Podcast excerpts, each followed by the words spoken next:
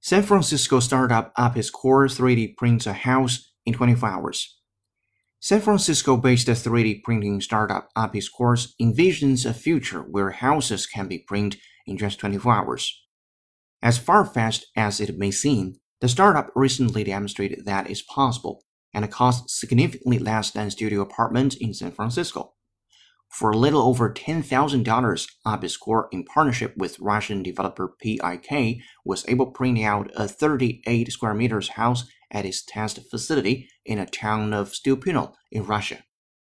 Apis Cor's 3D printer processed layer after layer of concrete mixture, which the company claims lasted for 175 years to form the walls of the small house.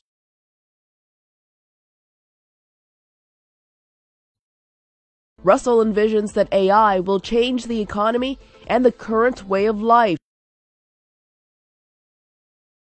Russell envisions that AI will change the economy and the current way of life. Those allegations, which many thought far-fetched at the time, have now been formally confirmed.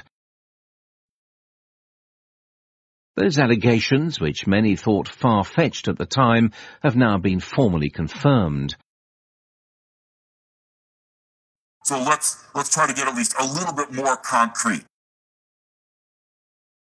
So let's let's try to get at least a little bit more concrete.